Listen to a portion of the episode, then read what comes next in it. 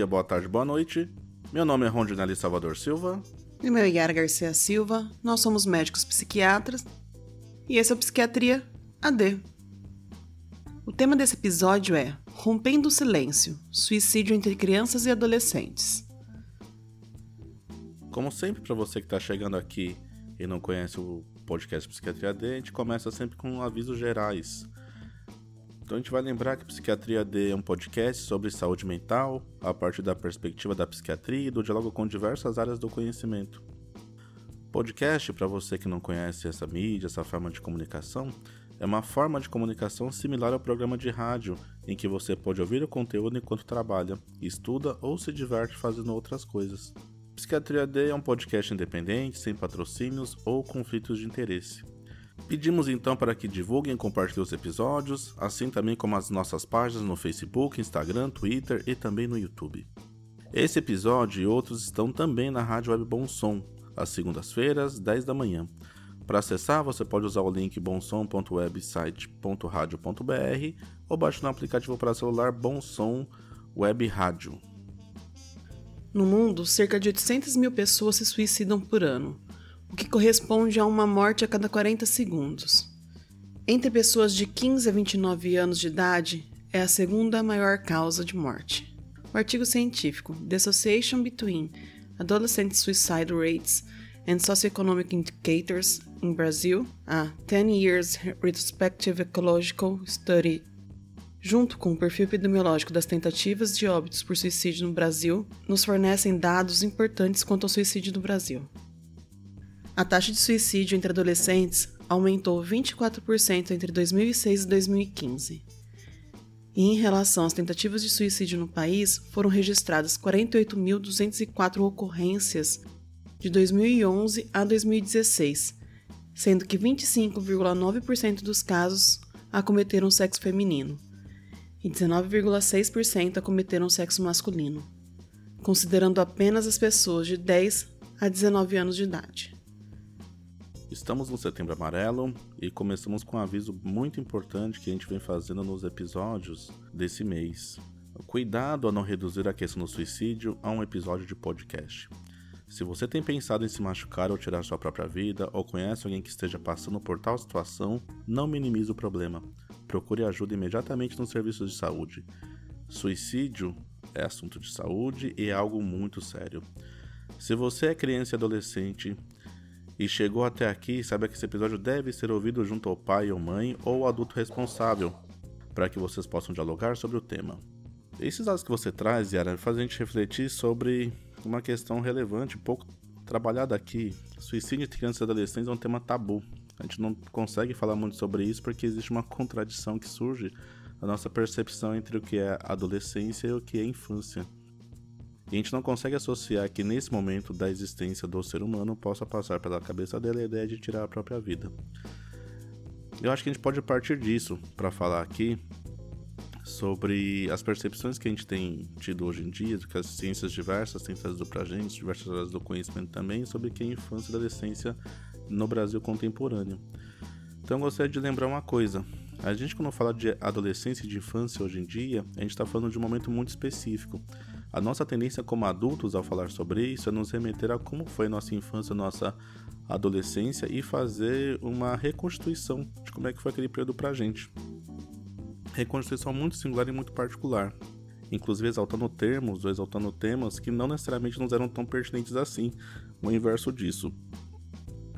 Eu costumo brincar sobre esse assunto, lembrando que no nosso passado crianças sempre eram mais educadas, sempre respeitavam mais os pais, sempre comiam melhor, sempre tinham melhor convívio social e não tinham grandes dificuldades, a não ser no limite de dificuldades do ponto de vista econômico.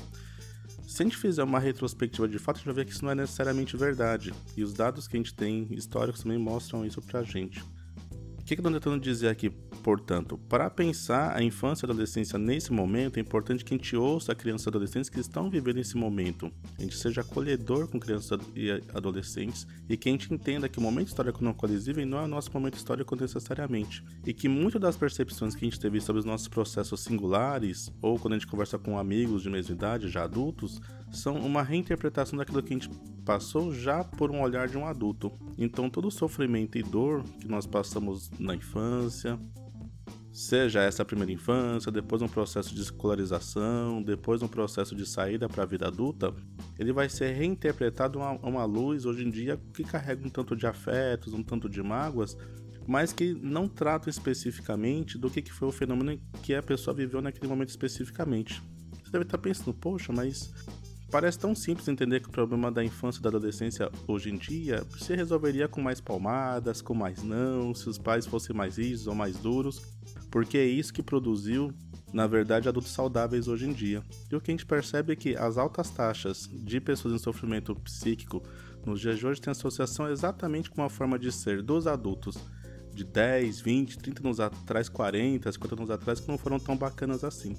Então eu queria começar era falar um pouco para você e para quem está ouvindo a gente sobre a origem da infância. Eu sei que parece um pouco paradoxal até falar sobre a origem da infância. Pois é. A infância, como a gente conhece, é um processo que atravessa a humanidade toda. Nós não nascemos adultos, nós nascemos pequenininhos, somos cuidados pela família, pelo núcleo que a gente pode chamar de núcleo familiar, até que a gente possa se desenvolver e ser considerado adulto em nossas sociedades. Esse processo especificamente nos países aqui das Américas e da Europa não é um processo que se construiu historicamente de forma tão simples assim. Até a Idade Média, a ideia de que existiria a infância como um período especial de desenvolvimento humano que precisaria ser entendido em suas demandas e suas necessidades não era algo tão, tão evidente assim. Entendia-se, na Europa feudal principalmente, ou até em outras culturas nos dias de hoje, que a infância pode ser entendida como um momento no qual eu tenho um adulto pequeno ali. Um ser humano pequeno, mas que já é capaz de dar conta de tarefas comuns aos adultos. Portanto, a ideia de que de deveria se ter um elemento de proteção ou de tentativa ali de atender às demandas específicas que essas idades carregam é uma demanda recente, mais particularmente aí do final do século XIX. Como a gente tem dito já em vários episódios, parece que esse processo para a gente é um marco, porque ele traz mudanças impactantes na forma como a gente vivencia o mundo sob mais diversas formas. E é particularmente nesse momento da constituição dos países modernos, na Europa e nas Américas, que você passa a entender a infância e a adolescência como sendo um período particular do desenvolvimento humano com demandas e características muito específicas. Então a gente passa a entender que na infância e na adolescência a pessoa não necessariamente é um adulto pequeno, que ela tem uma forma de perceber o mundo que é singular, que não é como a forma dos adultos, que ela não pode ser, por exemplo, implicada judicialmente, como também são os adultos, até porque não consegue entender várias vezes o que está se passando para que o faça. É o momento no qual preservar-se o direito ao brincar, ao convívio infantil, direitos à alimentação, ao afeto, ao conforto, permitem que se desenvolvam adultos saudáveis, em 10 ou 20 anos depois disso. E mais, a própria cadeia produtiva passa a demandar que esses adultos em formação sejam capacitados para que possam dar conta tecnicamente da cadeia produtiva. Isso demanda anos e, para dar conta disso, fundam essas escolas particulares e públicas, né? Que vão se espalhando aí de forma a se tentar universalizar em todos esses países o acesso à educação não é uma demanda exclusiva da infância e da adolescência que se vá para a escola, que se aprenda alguma coisa, que se tenha uma capacitação para entender como é que o mundo ou para ser capaz de trabalhar em algum setor aí produtivo. Mas nessa fase especificamente, é a fase que a gente percebe que as crianças se desenvolvem de forma mais rápida e conseguem aprender termos técnicos de forma mais rápida também.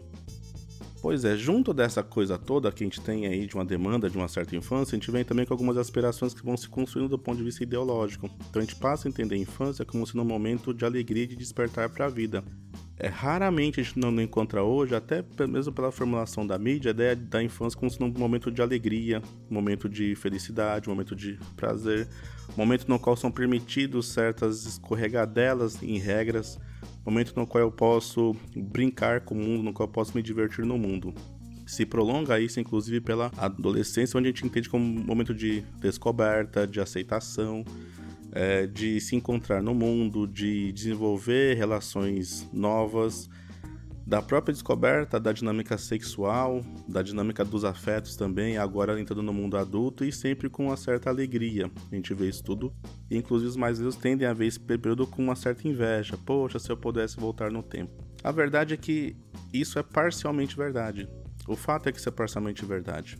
O que a gente tem são processos de transição muito complexos aí que envolvem de fato descoberta e alegria, mas também que envolvem uma série de pressões sociais que se fazem e tentativas de solucionar dilemas que aparecem no nosso dia a dia que não necessariamente se associam aí com alegria e com essa felicidade que a gente tenta imputar necessariamente a esse momento de vida. Portanto, quando uma criança ou um adolescente passam a dizer que tem algum mal-estar, e vejam, não estou falando de mal-estar físico, de uma doença na qual, por exemplo, a gente pode pensar numa dor de joelho após uma queda. Quando essa criança passa a dizer que não está feliz, que não está satisfeita, que as coisas não estão indo bem para ela, a primeira tendência que a gente tem é pensar que o que falta é alguma coisa do ponto de vista material. Falta comida, falta diversão. O que a gente não leva em consideração aqui é que o momento que a gente vive historicamente, ele leva a dilemas que cada geração tem que lidar com ele. Então, os dilemas atuais, por exemplo, envolvem uma transição de formas de família. Então, a gente tem famílias antigamente construídas por pais, sexo masculino, mães, sexo feminino, encontrando outras conformações também. Quando eu falo sobre isso, são desde ampliação né, do que a gente chama de família nuclear para uma família tentacular, onde essas famílias passam a contar com filhos, irmãos e de diversos relacionamentos, até questões muito mais simples como o isolamento que a vida moderna impõe por receio. Os pais receosos da violência urbana, a dificuldade que você tem de socialização na rua ou de encontrar respostas junto aos seus pares, a forma como a escola também é pensada, a escola cada vez mais é pensada como um núcleo competitivo, como um eixo competitivo para que você possa ter sucesso ao final do vestibular. A nossa dificuldade hoje de entender, por exemplo, a relação com as redes sociais e com as mídias eletrônicas de forma geral, e até a dificuldade de diálogo mesmo. Que na medida em que eu vou isolando esses adolescentes e vou criando um universo virtual e competitivo, onde é que eu procuro apoio para isso? Por isso que a gente é tão crítico a esses discursos que dizem que tudo depende da sua disposição e que a competitividade seria o valor maior para a sociedade. Aqui no podcast não gosta muito disso não. Então, acho que a gente vai tentar fazer nesse episódio aqui hoje é dialogar com vocês, evitando primeiro o sentimento de culpa que surge dos pais que passam por uma situação como essa ao ver os filhos sofrendo e sentem que a responsabilidade é deles e dizer que é, a gente não vai lidar com culpa, a gente vai lidar aqui com como é que a gente pode ajudar de alguma forma a dialogar, a encontrar respostas, a que vocês possam encontrar também caminhos aí no, no aparelho de saúde para isso Tomar muito cuidado com explicações reducionistas. Ah, a criança ou adulto quer se matar por conta disso, por conta daquilo. As coisas não são tão simples assim. A Yara vai mostrar daqui a pouco como é que, esse, como é que uma dinâmica multifatorial está em jogo aqui. É, a gente vai reforçar que essa relação de suicídio, se ela já é uma conversa difícil quando a gente fala de adultos, com criança, adolescente, não tabu. A gente fala muito pouco sobre isso, a despeito dos dados que a Era mostrou que evidenciam um, uma tendência de crescimento da tentativa de suicídio entre menores de idade. E também cuidado também, é, que é muito importante aqui. É, afinal, existe uma tendência a reduzir a questão do suicídio a um problema da criança simplesmente. A gente vai ver que não é. É muito mais complexo que isso ou então de reduzir uma questão da responsabilidade da família simplesmente. A gente vai ver como sociedade a gente precisa começar a repensar algumas coisas também. O comportamento suicida inclui o suicídio concretizado, a tentativa de suicídio com pelo menos alguma intenção de morrer e gestos suicidas. A ideação suicida, ela consiste em pensamentos e planos sobre o suicídio. O suicídio, como Rondinelli falou anteriormente, tem causa multifatorial, ou seja, precisamos de vários fatores para ter um risco aumentado de suicídio. Isso não quer dizer que você, encontrando algum desses fatores que eu citarei aqui na frente, obrigatoriamente seu filho terá uma tentativa. Mas são fatores que a gente pode ficar atentos. São fatores de alerta para a gente conseguir cuidar melhor das crianças e dos adolescentes que estão em torno da gente. Dentre os fatores de risco, nós podemos pontuar a impulsividade, que é uma característica muito comum na adolescência. E os pais podem entender por impulsividade a dificuldade do filho em obedecer alguns limites e por vezes na adolescência chegam a verbalizar que não conseguem mesmo se conter em certas atividades e têm dificuldades em seguir alguns planos. Esses adolescentes normalmente acabam tendo respostas duvidosas nas suas abordagens. O isolamento social, que é facilitado atualmente pela oferta tecnológica e estilo de vida adotados nas famílias, em uma sociedade que dificulta a interação entre familiares e amigos devido ao excesso de atividades de pais e até mesmo das crianças, e também pelas grandes distâncias físicas entre os amigos. A insatisfação com a imagem corporal também é mais comum no período da adolescência, mas está mais ressaltada às vezes a ponto da criança e do adolescente evitarem fotos ou até mesmo frequentar certos lugares, tamanho e incômodo de algumas características. Muitos adolescentes hoje em dia só tiram fotos usando filtros de aplicativos para atenuar imperfeições que julgam existir. Muitos adolescentes só tiram fotos usando filtros de aplicativos para atenuar imperfeições que julgam existir. A presença de transtornos mentais, como por exemplo depressão, ansiedade, transtorno afetivo bipolar, psicoses, o uso de substâncias psicoativas. E aqui eu quero chamar bastante atenção para isso. Pode ocorrer que a criança muito cedo seja apresentada substâncias como álcool, tabaco, maconha. Essa apresentação pode ser vivenciando o consumo das famílias, né, de alguns familiares, e experimentando furtivamente quando adultos não notam, ou até mesmo terem um uso presenciado por adultos. Jogos de asfixia e desafios de internet, como é o caso de desafios da baleia azul, por exemplo, são também fatores de risco importante no suicídio. Desentendimentos com colegas. Além da motivação pela tristeza, melancolia, às vezes os mais jovens tentam e se suicidam motivados a punir o outro. Pensam: ah, essa pessoa se sentirá culpada com a minha morte. E tentam o suicídio. O bullying, por ser uma ação constante e de grande violência, pode causar danos psicológicos e físicos nas crianças e devem sempre ser combatidos pelos pais, familiares, educadores responsáveis como já disse Rondinelli, a influência das mídias digitais. Essas mídias elas mostram e exploram um padrão de beleza e um estilo de vida que são irreais ou de difícil acesso à população em geral, até mesmo como uma forma de estimular o consumo. As crianças e adolescentes têm mais dificuldade em exercer um juízo crítico de tais atos e devem ter ajuda e supervisão dos pais caso tenham acesso às mídias sociais. A ruptura de relacionamentos afetivos podem causar sentimentos de desesperança e de efemeridade. O mau desempenho escolar da criança e do adolescente e a excessiva pressão de desempenho vinda dos pais e até mesmo da própria criança também é um fator de risco. Famílias que negligenciam o cuidado dos jovens e até os expõem a diversos tipos de abusos físicos, mentais e sexuais corroboram com tentativas de suicídio. Histórico familiar de depressão e suicídio, assim também como suicídio de pessoas conhecidas, como por exemplo suicídio de amigos ou conhecidos. Quando isso acontece, quando há suicídio na escola ou em grupos menores, mas de participação da criança ou do adolescente, é importante ter nesse local a intervenção de uma equipe de saúde para maiores orientações e sanar dúvidas e até quebrar o sigilo ou tabu sobre o assunto. Tentativas de suicídio prévias desses jovens e homossexualidade em ambiente hostil também são fatores importantes de risco para o suicídio de crianças e adolescentes. Então é isso, Yara. Como a gente viu, essa questão do suicídio de crianças e adolescentes não é uma coisa tão simples, é que a gente consiga reduzir simplesmente a um fator único aqui, ou que a gente possa fazer o papel de acusador e dizer, olha, a culpada é tal pessoa. Então, existem inúmeros fatores, a gente vai ter que pensar sobre eles enquanto pessoa e enquanto sociedade também. E para você que chegou até aqui, esse é o podcast Psiquiatria D, que em seu 16 episódio lida com o assunto tabu.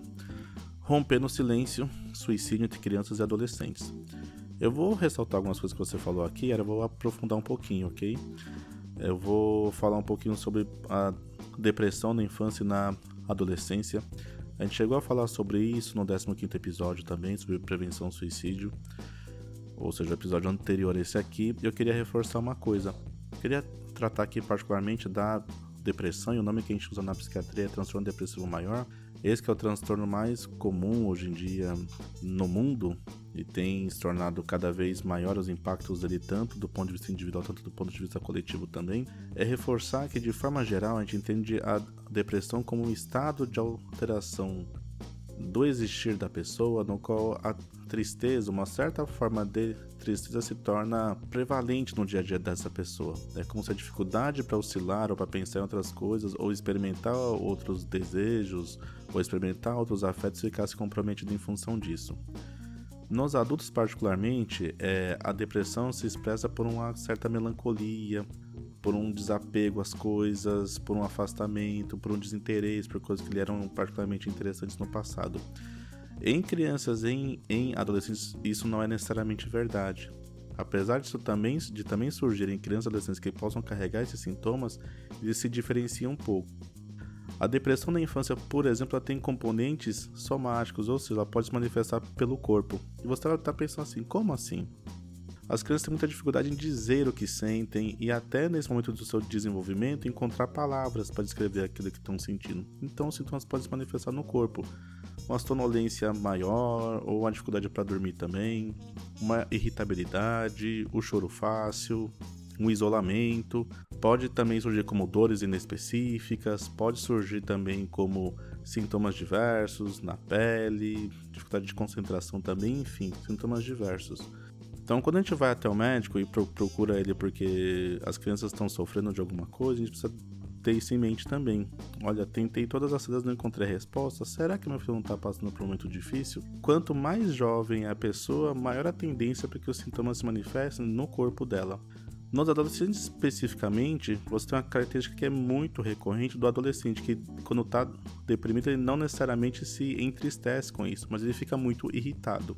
É claro que, até pelo processo de maturação, das dificuldades que, que vão se impondo, do ritmo da escola, essa coisa do horário de sono também, é claro que os adolescentes têm uma tendência a serem um pouco mais irritados do que a média dos adultos o são. Mas é importante a gente prestar muita atenção quando isso vem carregado de outros fatores, como o que era descreveu agora há pouco. Na adolescência é muito comum que a gente encontre aquilo que a gente chama de depressão de alta energia, ou seja, a pessoa não fica necessariamente isolada do mundo ou não fica necessariamente triste. Ela pode ficar agressiva, pode ficar irritada, pode ter disposição para fazer coisas que se machuque e por aí vai. Outra questão que eu gostaria de sublinhar bastante é essa questão do transtorno por dependência química.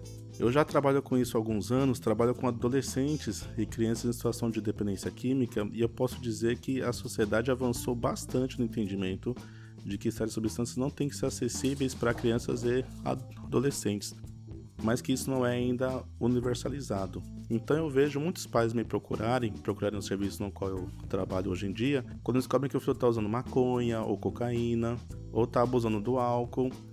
E quando a gente vai dialogar com esse pai, ou com a mãe, ou com o próprio adolescente sobre as substâncias que ele faz uso, geralmente os pais não entendem que cigarro e álcool também são substâncias que geram dependência química. Então ficar bastante atento a isso. Via de regra, o cigarro e o álcool, a experiência tem mostrado pra gente, se aprende a usar em ambientes muito próximos do ambiente doméstico, se não for propriamente doméstico, como reforça bastante a Yara.